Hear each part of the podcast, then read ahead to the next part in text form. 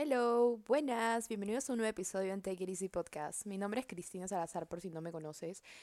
Y si eres nuevo o nueva en este podcast, bienvenida bienvenido. La verdad que estoy muy emocionada por grabar este episodio porque hace tiempo no me sentaba y hablaba de la vida, sinceramente. Estuve muy ocupada últimamente y tuve que dejar de lado por un tiempo el podcast. Pero no, dije, esta semana sí o sí va a haber episodio porque me lo prometí y además ya les dije a los demás que va a haber podcast. incluso hice una encuesta preguntando qué, qué, les gustaría escuchar. Y me dio risa, me, me, me reí mucho con las respuestas porque eran muy variadas. Entonces yo estaba como, ¿qué hago? Porque yo quería grabar de todo. Yo dije, fácil hago tres episodios de esos temas o no sé. Pero muchos querían que hable sobre el ex, quería que vuelva a hablar sobre ese tema. Yo ya tengo un episodio sobre dejar ir, superar a tu ex y eh, algunos me pidieron como que señales que ya lo superé, cómo hacer para no esperar a la persona. Yo siento que ese episodio se merece un update. Voy a hacer una nueva versión de ese episodio y ya ahí les contesto todas, todas esas preguntas porque sinceramente quería hacer un tema nuevo. Y una personita me escribió ese tema que dije, este va a ser el tema del podcast. Em, me puso responsabilidad afectiva. Yo dije mi tema, porque últimamente me he sentido identificada con este tema y ya les voy a contar por qué más adelante, pero eh, lo elegí porque siento que casi nadie habla sobre este tema y es muy importante. Y es algo que me ha enseñado muchas cosas y, y también he aprendido muchas cosas sobre esto. Entonces, sí.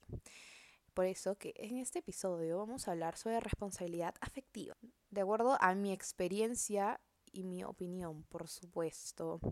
Ok, para los que no saben qué es responsabilidad afectiva, a ver, básicamente, eh, la verdad que yo también he aprendido qué es responsabilidad afectiva porque tenía un concepto totalmente erróneo y, y no, pero lo podemos resumir como que el hecho de saber asumir, reconocer que nuestros actos, o sea, nuestras acciones, tienen, em,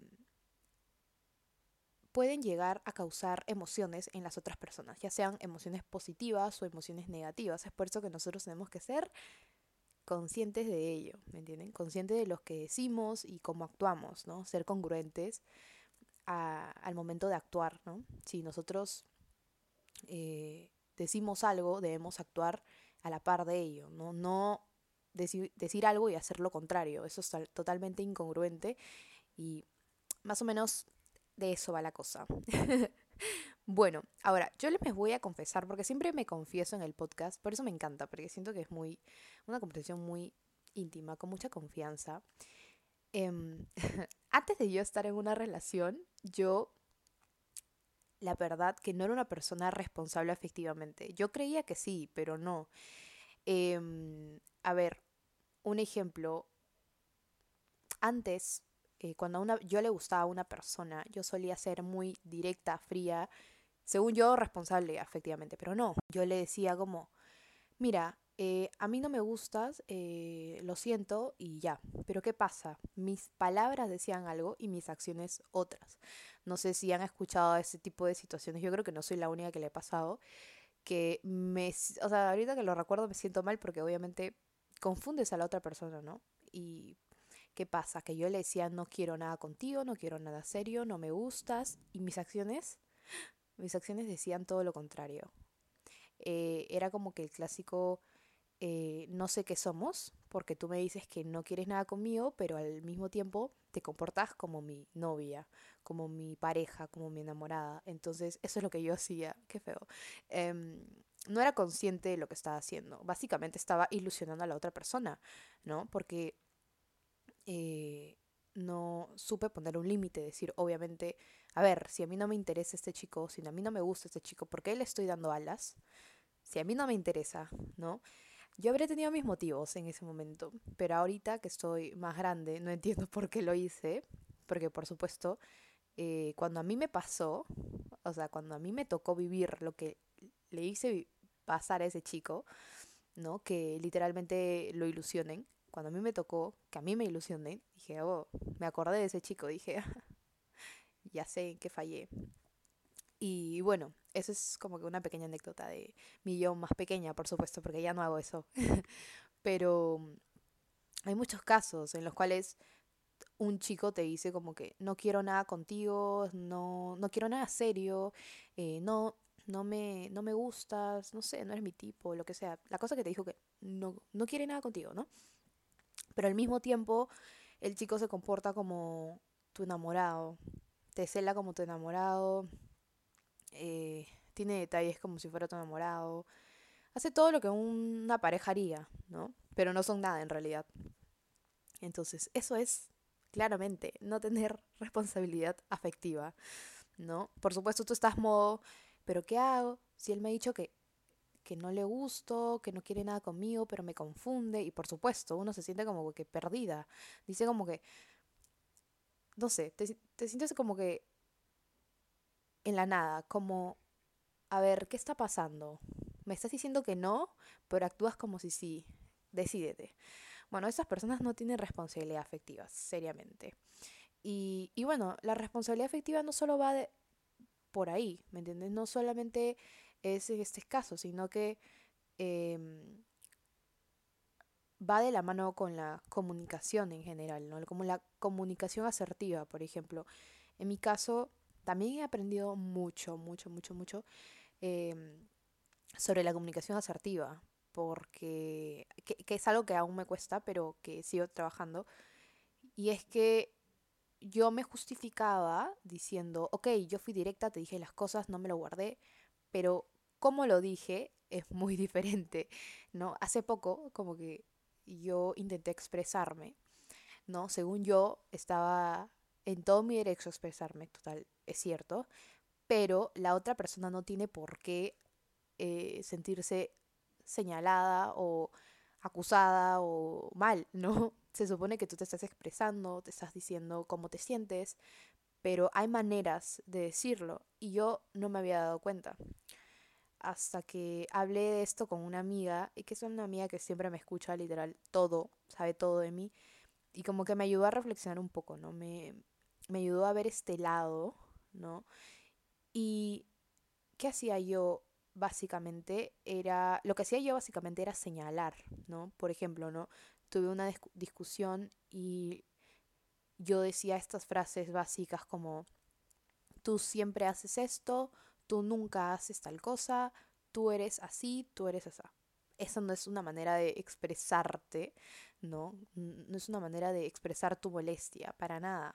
Eh, ahí simplemente estoy acusando y señalando a la otra persona y por supuesto la, la persona se va a sentir atacada, como que tienes algo contra mí, pero yo no me daba cuenta, pues porque no, nada que ver, yo en mi, en mi mente yo estaba siendo justa, yo estaba eh, dándome mi lugar. Está bien expresarte, está bien decir cómo te sientes, está bien expresar tu molestia, em, eh, está bien no estar de acuerdo con todo, pero, pero, Acá el punto es cómo lo dices, ¿no? Y yo, Dios, Dios mío. Em, y bueno, he aprendido mucho sobre esto porque en mi caso, mi pareja es quien tiene un buen nivel de comunicación asertiva, sabe comunicarse muy bien, que a veces yo me quedo en shock. Yo digo, ¿cómo? ¿Cómo? Pero es algo tan básico que todos deberíamos tener, pero sinceramente no lo tenemos. Incluso yo no lo tenía y por ahora lo sigo trabajando, ¿no? Porque hay veces que yo soy una persona muy impulsiva al hablar. Eh, a veces no pienso y digo las cosas. Entonces, eh, al no pensar, obviamente lo que yo digo le puede afectar a la otra persona. En cambio, no. Mi pareja es como más tranquilo, como, a ver, sentémonos, hay que hablar. ¿Qué pasa? O sea, ¿no? Y yo, no, de frente al punto. Y eso es el problema, porque eh, no, no mido la gravedad de mis palabras y resultan ser hirientes a veces. Algo que me ayudó mucho es, número uno, a respirar y tomar calma porque, y tener calma, porque si yo estoy exaltada, si yo estoy molesta, si yo estoy furiosa, si yo estoy con todo aquí, que la, la sangre me hierve, por supuesto que esto va a terminar mal, ¿no? Y como les digo, como yo soy un poco impulsiva al hablar, yo necesito respirar y que me den una hora sola para, para poder, este, ¿no? Relajarme un poco. Y, Y es el, eso es lo más importante, creo yo. encontrar como que un momento tranquilo para hablar. Y al hablar, no señalar ni atacar, que es algo que a veces me quiero morder la lengua, porque lo hago inconscientemente. Lo digo como que tú eres, tú no eres, tú nunca, tú siempre. Y eso está mal, ¿no? Eso está pésimo. Y siempre escuchar lo que la otra persona tiene que decir, que acá también era lo que a mí me costaba. Escuchaba, pero me ponía más furiosa, no sé cómo explicarlo. La cosa es que escuchar, escuchar ambas partes, escuchar, darle su momento a la otra persona y, y nada, ¿no? En tratar de entenderlo o entenderlo. Y finalmente eh, preguntar cómo podemos solucionarlo porque se supone que es un equipo, ¿no? No tú contra la otra persona, sino ustedes contra el problema. Por supuesto, no caer en la victimización, porque, ay, no, se mueren. Yo, eh, en su momento, me acuerdo que me sentía como la víctima, como esta persona me está haciendo esta cosa, me está haciendo esto y yo soy la víctima de esta situación. Esta persona debe pedirme perdón, esta persona se equivocó siempre, pero yo nunca hacía como que una introspección y decir, a ver, capaz yo he dicho algo que dañó a esta persona o he hecho algo. No, de frente como que me sentía la víctima de la situación sin analizarlo previamente. Y eso está mal. Entonces ya, eso sí, yo no tengo problema con ello, pero quería mencionarlo porque siento que es importante. Y, básicamente eso, ¿no? Es que comunicar no es hablar por hablar, es hablar asertivamente, tomando en cuenta cómo la otra persona se puede sentir, ¿no?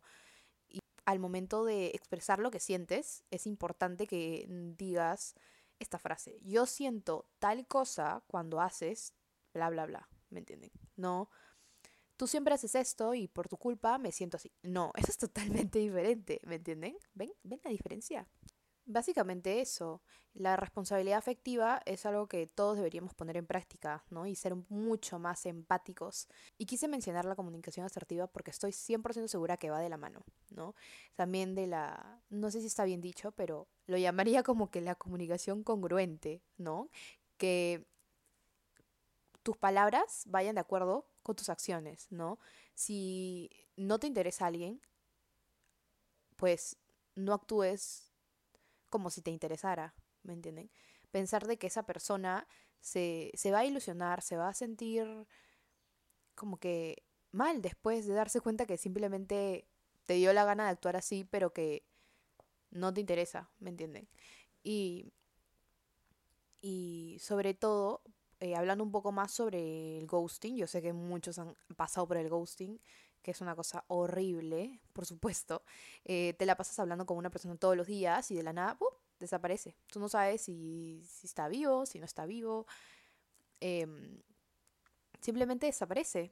Por no enfrentar la situación, la persona, adiós, te deja hablar de la nada y luego vuelve como si nada. Entonces, yo creo que es está muy mal jugar con los sentimientos de la otra persona, ¿no? Pero a veces esas mismas personas no lo ven. Como les digo, yo cuando, eh, bueno, decía que a mí no me interesaba la otra persona, ok, a mí no me interesaba la otra persona, pero mis acciones hablaban totalmente lo contrario, demostraban totalmente lo contrario. Este, yo después decía, pero a mis amigas le decía como que, pero ¿por qué se ilusiona? No entiendo. Y mis amigas como que, reina, porque, o sea, le dices que no te interesa, pero te comportas como si fuera su flaca. No tiene sentido. Em, sinceramente no tiene sentido. Pero, bueno, de los errores se aprende y si yo la malogro, ustedes aprenden, ¿ya ven? Y si te sientes identificada con la persona que no tiene responsabilidad afectiva, no te sientas mal, porque yo también he sido una persona que no tenía responsabilidad afectiva y creía que tenía responsabilidad afectiva cuando no era así. No te sientas mal, eh, estás a tiempo de cambiar, siempre estás a tiempo de cambiar, no importa la edad que tengas, no importa. Em, lo importante es que lo reconozcas y, y, trates de ser una mejor persona, ¿no? De ser mucho más empática si sabes que no va a llegar a nada con esta persona. O capaz te gusta la persona, pero tienes mucho miedo de estar en una relación. Eh, o no quieres simplemente estar en una relación. Está totalmente bien, es válido que no quieras, pero tampoco eh, significa que tengas el derecho de ir a, a, jugar con los sentimientos de la otra persona, ¿no? Peor si sabes que le gustas, peor si sabes que le interesas. Yo siento que es muy hiriente y muy malo. Entonces, em, nada, si tú eres de esas personas que no tienen responsabilidad afectiva o sientes que, que capaz estás fallando ahí, no te preocupes. Para todo hay solución. Simplemente, primero, acéptalo. Di como que, ok, me equivoqué. Y y nada, hay que intentar cambiarlo, ¿no? Como les, yo les digo, como les digo, yo sigo trabajando en responsabilidad afectiva mucho, mucho, mucho, mucho. Y como le, y yo estoy aprendiendo cada día más porque, por supuesto, al estar en una relación, tú tienes que ser muy cuidadosa con lo que haces, con lo que dices, porque puedes dañar a la persona con la que estás, ¿me entienden? A veces, eh, bueno, sobre todo a mí me, cuesta con las palabras, porque eh, a veces puedo decir algo que puede resultar hiriente para la otra persona, o sea, para mi pareja, y, y yo no me doy cuenta, ¿no? A veces puedo hacer una broma, puedo hacer, eh, bueno, una supuesta broma que para la otra persona no, no es broma, eh, y, y, le duele, ¿no? Como, no sé, se, se, va a sentir mal por la broma que le hice. Y todo, todo cuenta en responsabilidad afectiva. No solamente se trata de relaciones, ¿no? De, mm, de pareja, no, es, es para todo, para todo, para todo tipo de personas. O sea, para todo tipo de relación, más bien, ¿no? Con tus amigas también hay que tener responsabilidad afectiva. Que también es algo que yo trabajo porque eh, yo siempre he sido muy ajena a a todo ello. Por ejemplo, si yo tenía amistades, no eran tan, no eran vínculos tan fuertes. Siempre ha sido como vínculos muy superficiales. Entonces, eh, tengo amigas contaditas, creo que dos, con las que hablo sinceramente, o sea, con las que hablo de verdad, eh, de todo, sentimientos, de todo lo que me pasa, y no hay filtros, ¿no? Y cuando llegas a ese nivel de confianza, es muy importante que tengas para todo, ¿no? Pero es muy importante que tengas eh, eh, responsabilidad afectiva, ¿no?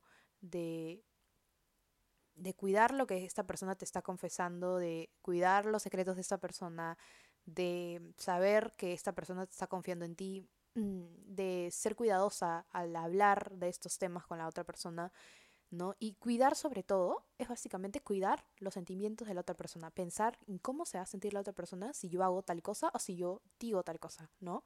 Entonces, eso es básicamente responsabilidad afectiva y, como le digo, es lo que nos falta a todos, a todos. Nadie nace siendo responsable efectivamente desde el día uno, imposible.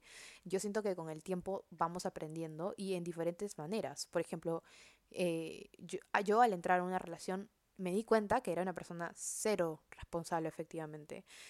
Y, y no me siento mal por eso. Entonces digo, ok, estoy aprendiendo, ¿no? Y felizmente. Eh, eh, y me, me ayuda muchísimo a no solo tener una relación tranquila, sana, sino también a mejorar las relaciones que tengo aparte, o sea, mis amistades, con mi familia, no sé, ¿no? Las diferentes, los diferentes vínculos que tengo, básicamente, no relaciones. Bueno, es lo mismo. y, y nada, creo que eso sería todo sobre este tema. La verdad que les dije que me sentía identificada con, con, con este tema, por eso lo elegí. Y bueno, espero los haya ayudado a reflexionar un poquito. Intenté ser lo más breve posible, porque si se han dado cuenta, mis podcasts ya no duran como de 30 minutos. Yo prefiero escuchar podcasts de 20 minutos máximo. Eh, a la única que la escucho 40 minutos es a Danny Schulz porque me encanta, pero eh, por mí escucho podcasts de 20 minutos, por eso quise que mi podcast también, bueno, cada audio dure 20 minutos y que sea como que una reflexión del día, que lo puedan escuchar como, no sé, cuando se están preparando el desayuno, cuando están bañándose, a mí me encanta escuchar podcast mientras me baño, no sé por qué. o cuando estoy haciendo otras cosas eh, que no requieren mucho de mi atención, me encanta. Y bueno, espero les haya gustado mucho este episodio. Eh, no se olviden que pueden dejarme sugerencias en la parte de, abajo, donde sale ¿Qué te pareció este episodio? Al costado es muy probable, muy probable que les aparezca como que una encuesta sobre temas que les gustaría escuchar. Y yo feliz, yo feliz de leerlos. Y, y nada, me gusta tomar en cuenta sus, opiniones. Entonces, nada, Muchas gracias por escucharme y hasta el próximo episodio. Bye.